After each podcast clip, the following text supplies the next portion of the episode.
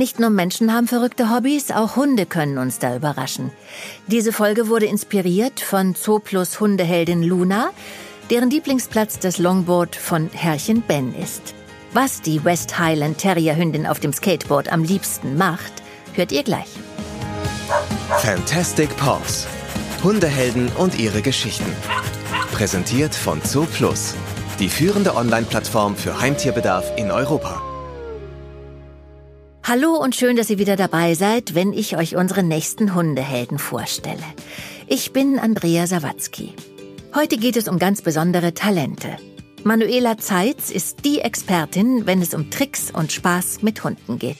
Das ist immer wieder faszinierend zu sehen, wie schnell man Menschen begeistern kann, die vielleicht selber einen Hund zu Hause haben und gar nicht wussten, dass es möglich ist, dem Hund sowas wie Geld sparen beizubringen oder Müll wegzuwerfen.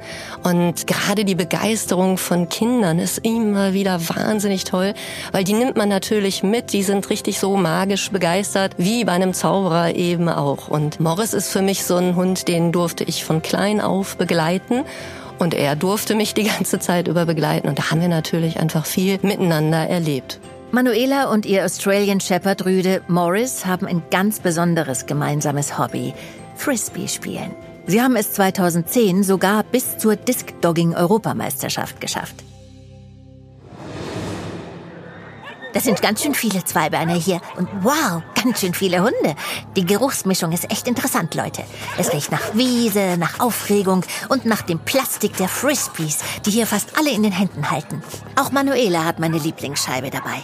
Wir spielen damit eigentlich jeden Tag und Manuela denkt sich immer was Neues aus. Ich kapiere meistens sofort, was sie möchte. Klar, es ist das beste Spiel, was man überhaupt spielen kann. Jede Herausforderung macht mich stolz. Belohnungen und Leckerlis sind da Nebensache. Die vielen Menschen stehen um eine schöne große Wiese herum. Es flattern Fahnen und Wimpel an jeder Ecke. In der Mitte der Wiese jagt gerade ein kleiner schwarzer Hund wie der Blitz über den Rasen. Er fängt eine Frisbee und macht dabei fast einen Salto. Der ist ja total aus der Hundehütte. Passt auf, jetzt jagt er zurück zu seinem Herrchen, der die nächste Scheibe in die Luft wirbeln lässt. Über das hochgestellte Knie des Zweibeiners springt der kleine Typ an die Brust des Herrchens und fliegt danach im hohen Bogen zurück auf den weichen Rasen. Das alles macht er, ohne dabei die Scheibe zu verfehlen. Er hat sie fest im Fang.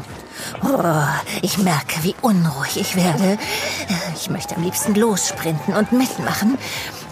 Aber Manuela bringt mir nicht nur Tricks mit dem Frisbee bei. Durch ihr Training macht es mir auch nichts aus, einfach mal zu warten. Ich kann mich auch zurückhalten, auch wenn es sonst wie in den Pfoten juckt.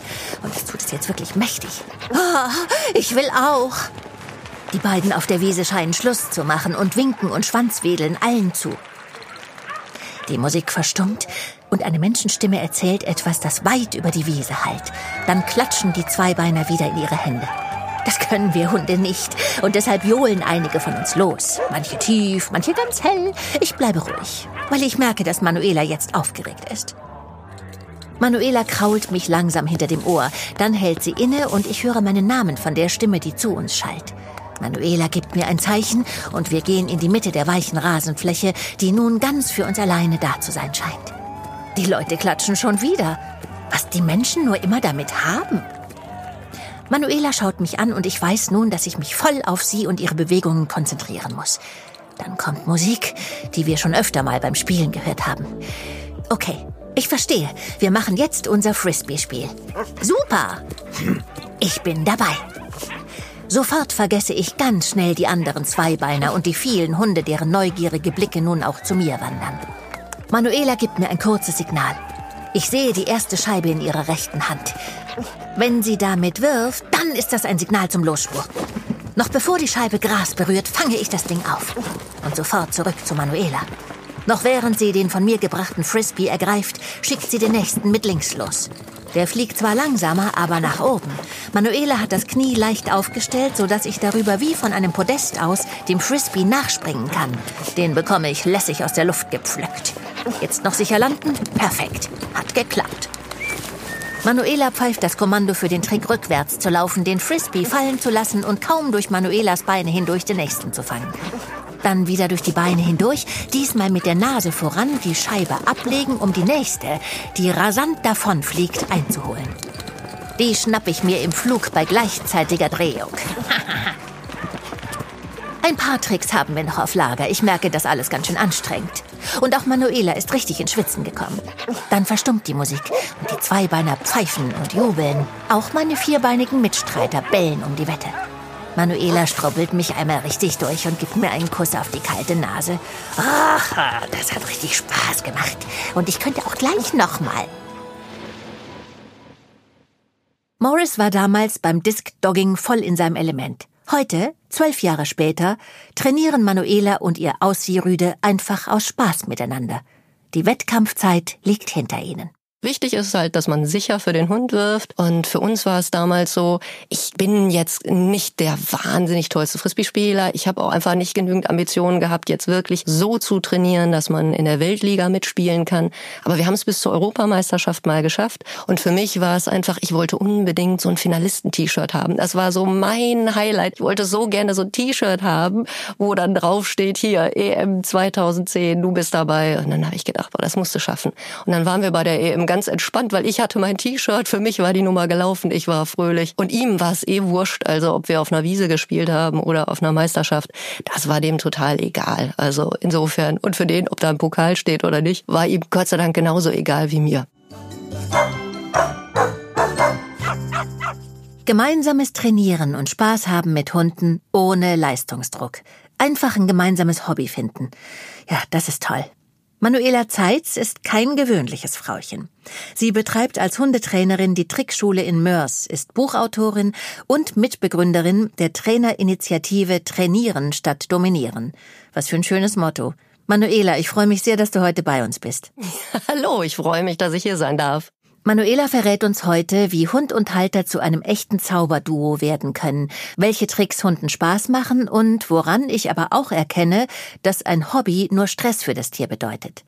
Das erzählt sie uns gleich, aber erstmal erfahren wir heute mehr über die Rasse von Zoo Plus Hundeheldin Luna. Da wir schon viel über den Australian Shepherd in unserer vierten Folge bei Assistenzhund Nemo gehört haben, geht's hier heute um den West Highland Terrier. Der Zoo Plus Rassencheck. Klein aber oho.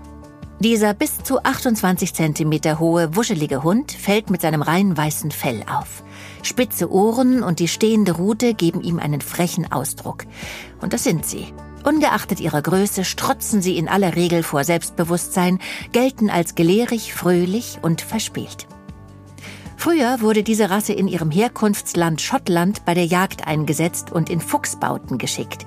Die Fähigkeit, auch in schwierigen Situationen eigenständig klarzukommen, macht sie schnell zum sturen Dickkopf und bei zu lascher Führung habt ihr schnell mal einen kläffenden Macker neben euch auf dem Sofa sitzen.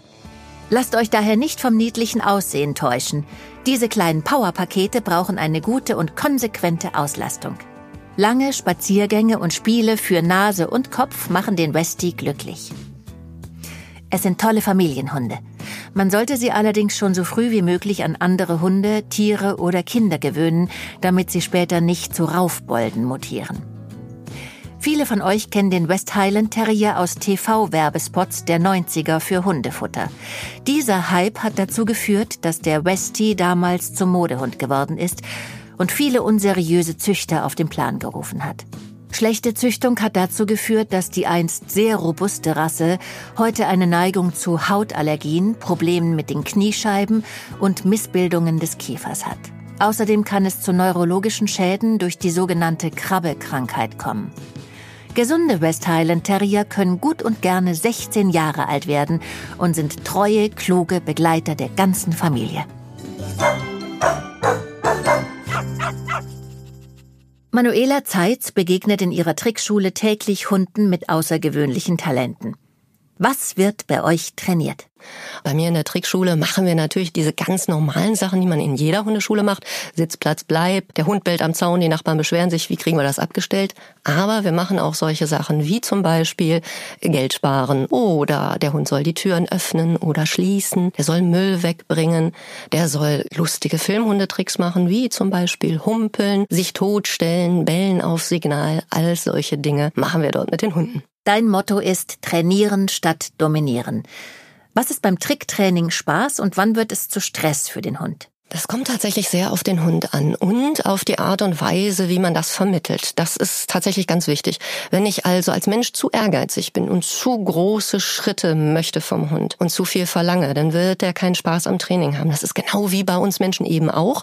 Wenn die Anforderungen zu hoch sind, verlieren wir die Lust und es wäre einfach schlecht. Also lieber erstmal leicht anfangen, sodass beide, Mensch und Hund, den Eindruck haben, wow, das können wir, das macht total viel Spaß und dann steigert man sich langsam. Als Klavierschüler fängt man ja auch nicht an, wir haben die Tonleiter gemacht und morgen kriege ich da Beethovens Fünfte hingelegt und dann geht's aber rund. Nee, so läuft's halt eben auch beim Hundetraining nicht. Woran erkenne ich denn, wofür mein Hund ein besonderes Talent hat? Ich kann natürlich gucken, was mein Hund vielleicht grundsätzlich gerne macht. Also wenn er gerne irgendwo mit der Nase gegen stupst, dann kann ich solche Tricks machen wie Türen schließen oder Schubladen schließen, Mülleimer öffnen. Das ist immer so eine Frage, ob man dem Hund das beibringen will, aber für einen Trick ist es durchaus ganz toll. Das kann ich mir dann überlegen, ob das vielleicht das Ideale ist. Oder ich gucke, wenn der irgendwie gerne was mit der Nase arbeitet, also gerne was erschnüffelt, dann kann ich auch so komplexe Tricks machen, wie zum Beispiel Buchstaben buchstabieren, dann sieht es so aus, als würde der Hund seinen eigenen Namen buchstabieren. In Wirklichkeit sucht er in der Dose, wo der Buchstabe draufsteht, nur versteckt den richtigen Duft, um dann zu wissen, in welcher Reihenfolge er den bringen muss. Also es ist tatsächlich ein Trick. Aber ich kann natürlich gucken, was kann mein Hund, was bringt der mit sich. Bei uns in den Kursen ist es oft so, dass in der Theorie, wenn ich etwas erzähle und die Hunde Pause haben, dass sie dann manchmal Sachen zeigen, die ich natürlich sofort sehe. Also der Hund legt sich hin und schlägt vielleicht die Vorderbeine übereinander. Das sind super niedlicher Trick. Und dann sage ich sofort, ah, guck mal, hast du gesehen, was du da gemacht hast? Und die Besitzer sind oft so, Hö, was denn? Und dann sage ich, guck mal, wie süß das ist. Das kann man unter ein Signal stellen und dann kannst du ihm beibringen, dass er auf ein Signal hin die Pfoten übereinander schlägt. Sowas zum Beispiel. Und da kriegt man natürlich mit der Zeit ein Auge für. Ah, mit dem arbeiten, was eh schon da ist und so aus jedem Hund was rausholen. Toll. Jetzt fällt mir gerade unsere kleine Mischlingshündin Sasi ein, die sehr gern Füchse jagt. Also die tatsächlich Füchse wittert, auch wenn sie im Wohnzimmer ist. Also die spürt, wenn ein Fuchs im Garten ist. Und die könnte man zur Fuchsjagd einsetzen. Wobei, hm, ich finde Füchse eigentlich auch sehr süß. Tricks wie Geld sparen oder Buchstabieren sind ja gleich eine ganze Reihe von Tricks, die aneinandergereiht das große Ganze ergeben. Meine Hunde können zwar Leckerlis erschnüffeln, aber bis zum Buchstabieren haben sie es noch nicht gebracht. Aber kann ja noch kommen. Manuela, gibt es denn auch negative Stimmen? Was sagst du denen, die keinen Sinn in einem solchen Tricktraining sehen? Es gibt tatsächlich immer mal wieder Menschen, die sagen, was, so hier, das degradiert ja den Hund, der muss das nicht können. Nee, natürlich muss der das nicht können. Ja, das ist gar keine Frage, das muss er nicht. Aber das ist ja eine qualitativ hochwertige Zeit, die ich mit meinem Hund verbringe. Zumindest, wenn ich auf eine nette Art und Weise mit meinem Hund arbeite, dann mache ich mir im Vorfeld Gedanken, wie baue ich diesen Trick kleinschrittig genug auf, dass er es gut lernen kann. Und dann hat der, während der mit mir übt, eine gute Zeit. Es gibt dafür eine Belohnung und zwar sogar ziemlich viele, bis erarbeitet ist. Tatsächlich ist das so, dass Menschen, die Tricks mit ihren Hunden einüben, ja ganz viel über das Lernverhalten lernen. Und während Menschen oft ganz entspannt sind, wenn sie ihrem Hund schäm dich oder Pfötchen geben oder so beibringen, weil es total irrelevant ist, ob der Hund das heute kann, morgen kann, nächste Woche kann. Das ist denen wurscht, die haben einfach nur Spaß dabei. Und wenn wir mit genau so viel Spaß dem Hund Sitz, Platz, Bleib vermitteln würden, hätten wir alle viel, viel besser erzogene Hunde. Sodass ich glaube, man kann auch von diesem Tricktraining unfassbar gut profitieren für das Training im realen Leben. Das gemeinsame Training steht also im Vordergrund und nicht eine Show zu liefern. Mit deinen Hunden bist du auch deshalb ein super eingespieltes Team. Viele Hundeschulen und Ratgeber sprechen sich absolut gegen Spiele aus, in denen der Hund hinter etwas herjagt. Die Hunde sollen nicht in einen Rausch geraten. Wie stehst du dazu? Ich habe tatsächlich bei Seminaren auch schon Menschen geraten, mit diesem Hund nicht weiter Frisbee zu spielen, weil der schon im Beginnerseminar so massive Anzeichen von Suchtverhalten, sage ich jetzt mal, gezeigt hat, dass ich ganz klar sage, wäre das mein Hund, würde ich mit diesem Hund nicht Frisbee spielen. Ja, der hat Potenzial, gar keine Frage, aber ich muss mir gut überlegen, was ich mache, denn ich brauche einen Hund, der im Alltag funktioniert in den allermeisten Fällen. Wenn ich den aber dreimal in der Woche durch Training so hoch fahre, dass der vom Energielevel so weit oben schwimmt. Unter Umständen ist er im Alltag so schnell reizbar, dass mir das nicht weiterhilft. Also da würde ich dann davon abraten. Aber es kommt, wie gesagt, A, immer auf Mensch- und Hundteam an und die Dosis bestimmt natürlich auch das Gift. Und wie sieht das mit Alltäglichem wie Ball oder Stöckchen werfen aus? Was ist Spaß? Und was soll man lassen? Ich muss ganz klar sagen, also Stöckchen werfen bin ich auch absolut dagegen, wegen der Verletzungsgefahr. Ich habe selber schon Hunde in der Hundeschule gehabt, die diese Verletzung hatten, obwohl ich immer sage, bitte, bitte macht es nicht. Und wer da denkt, ach, da übertreibt die jetzt aber, fragt mal einfach euren eigenen Tierarzt. Bin mir sicher, der kann euch eine Geschichte erzählen und es ist ganz furchtbar. Ich finde Balljunkies auch nicht gut. Also wenn ich mit einem Ball draußen unterwegs bin und einem Hund und der Hund denkt ständig nur Ball, Ball, Ball, Ball, dann ist das sicherlich nichts, was ich haben möchte. Also der gehört dann schon auf Entzug und umgeleitet und so. Das wollen wir alle nicht. Also ich werfe bei meinen Hunden ja immer gern Bällchen, wobei die Kleine, dieser Sie, da immer völlig wahnsinnig hinterherläuft und es ganz toll findet. Und Fee, die Cane Corso Hündin, die guckt dann eher so im Sitzen zu und wartet, bis das Bällchen vor ihr liegt, hebt's dann noch mal kurz auf, lässt es wieder fallen, schaut mich an und wartet auf das Leckerli. Ach, naja. Manuela, Lass uns ein bisschen weiter auf Hunde mit außergewöhnlichen Begabungen eingehen. Ich habe von einem Berner Sennenhund gelesen, der rechnen konnte. Also zum Beispiel neun minus zwei und dann hat er sein Frauchen siebenmal angetippt. Wie funktioniert das? Ein Hund kann doch nicht wirklich rechnen, oder? Leider, oder vielleicht ist es auch ganz gut so, dass sie nicht rechnen können. Tatsächlich ist das so, dass man das bei Hunden ganz schön als Trick aufbauen kann. Haben wir auch gemacht.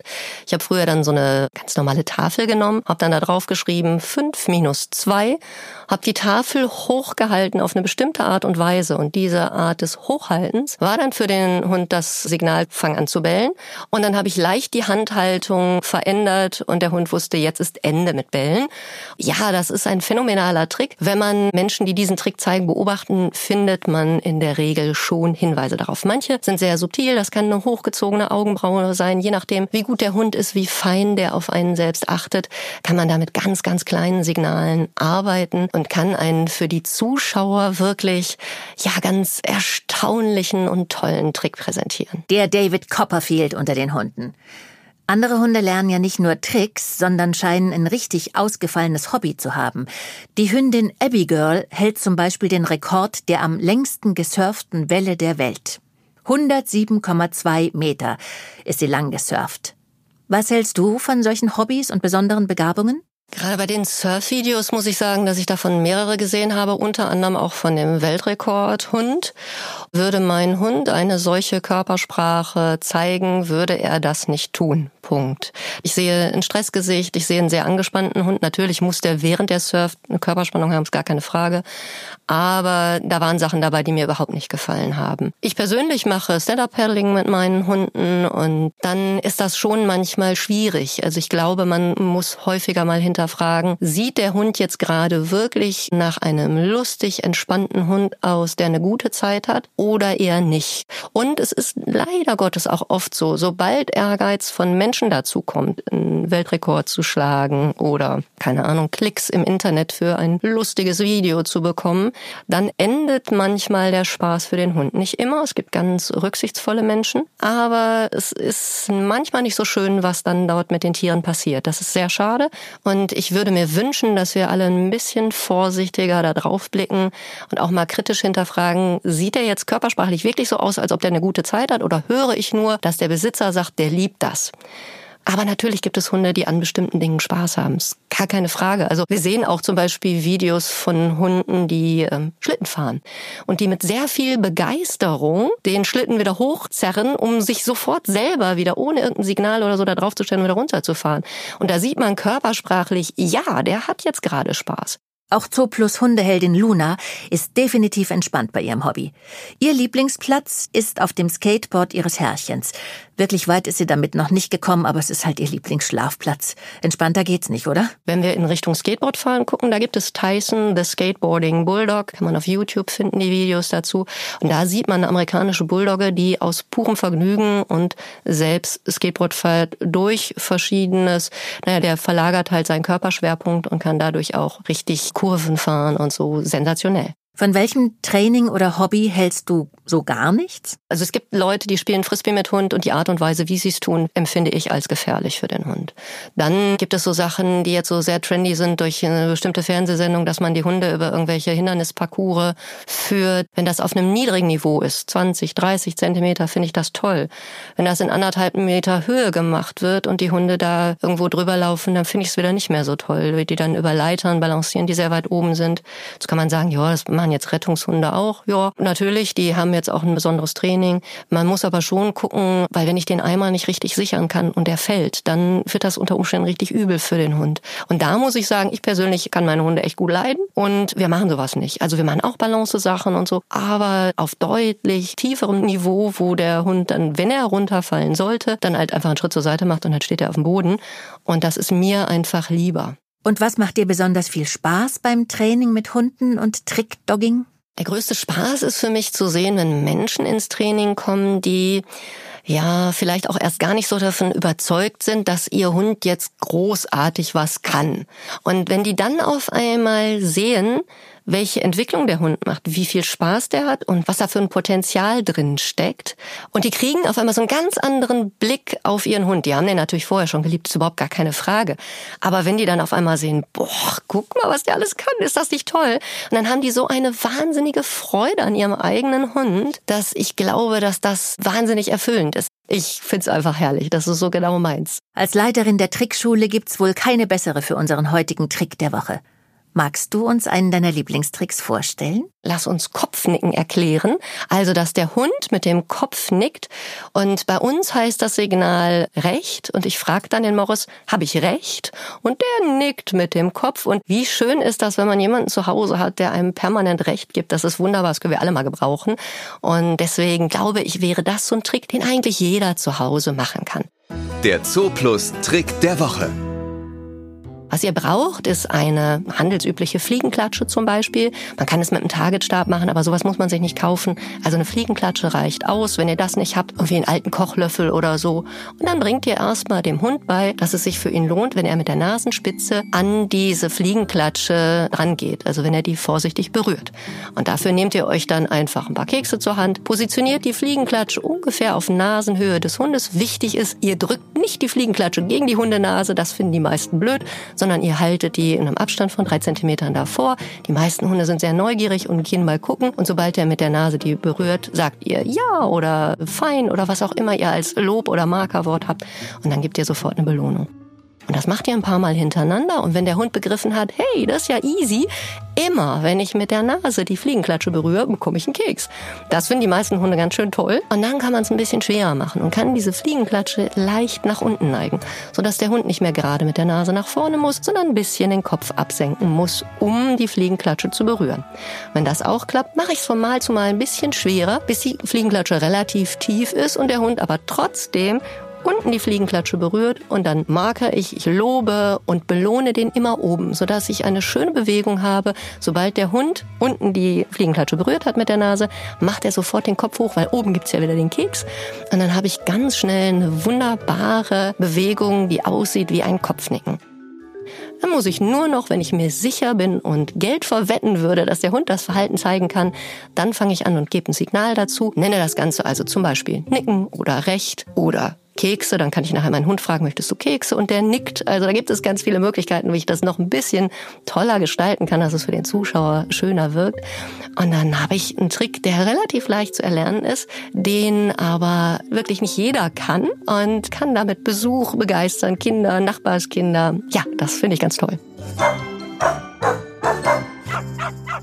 Vielen Dank, Manuela. Das Gespräch mit dir hat mir viel Spaß gemacht. Ja, ich hoffe, dass die Zuhörer und Zuhörerinnen, dass sie ausprobieren, mit ihrem Hund ein bisschen zu tricksen.